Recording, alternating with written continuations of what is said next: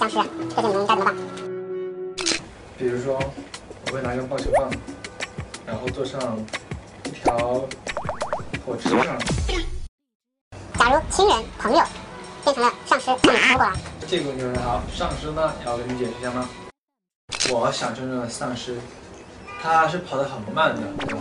所以我就边遛它，遛着它，我先遛着它，对，然后呢，我就拿一把什么武器，比如什么棒球棍啊，对。是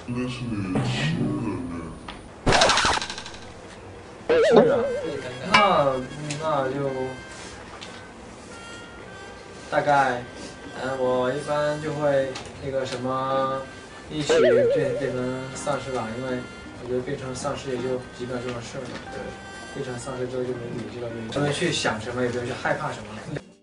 Question two：当你到达安全的地方之后，还有一个人没有赶到，但他身后有一群家人，就是就是上丧尸，你会关掉门保护自己的安全，还是去？这个场景似曾相识，如果是我的话，我会冲出去。这个问题我们敢说不吗？这个问题我们敢说不吗？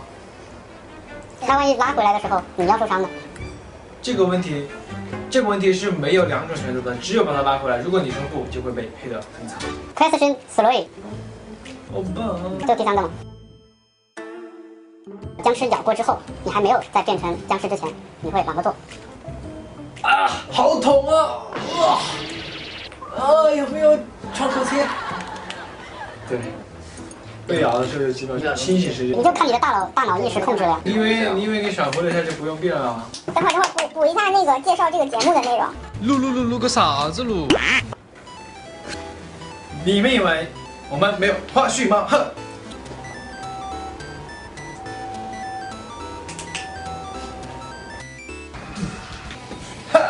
你们以为我们没有花絮就到这里结束了吗？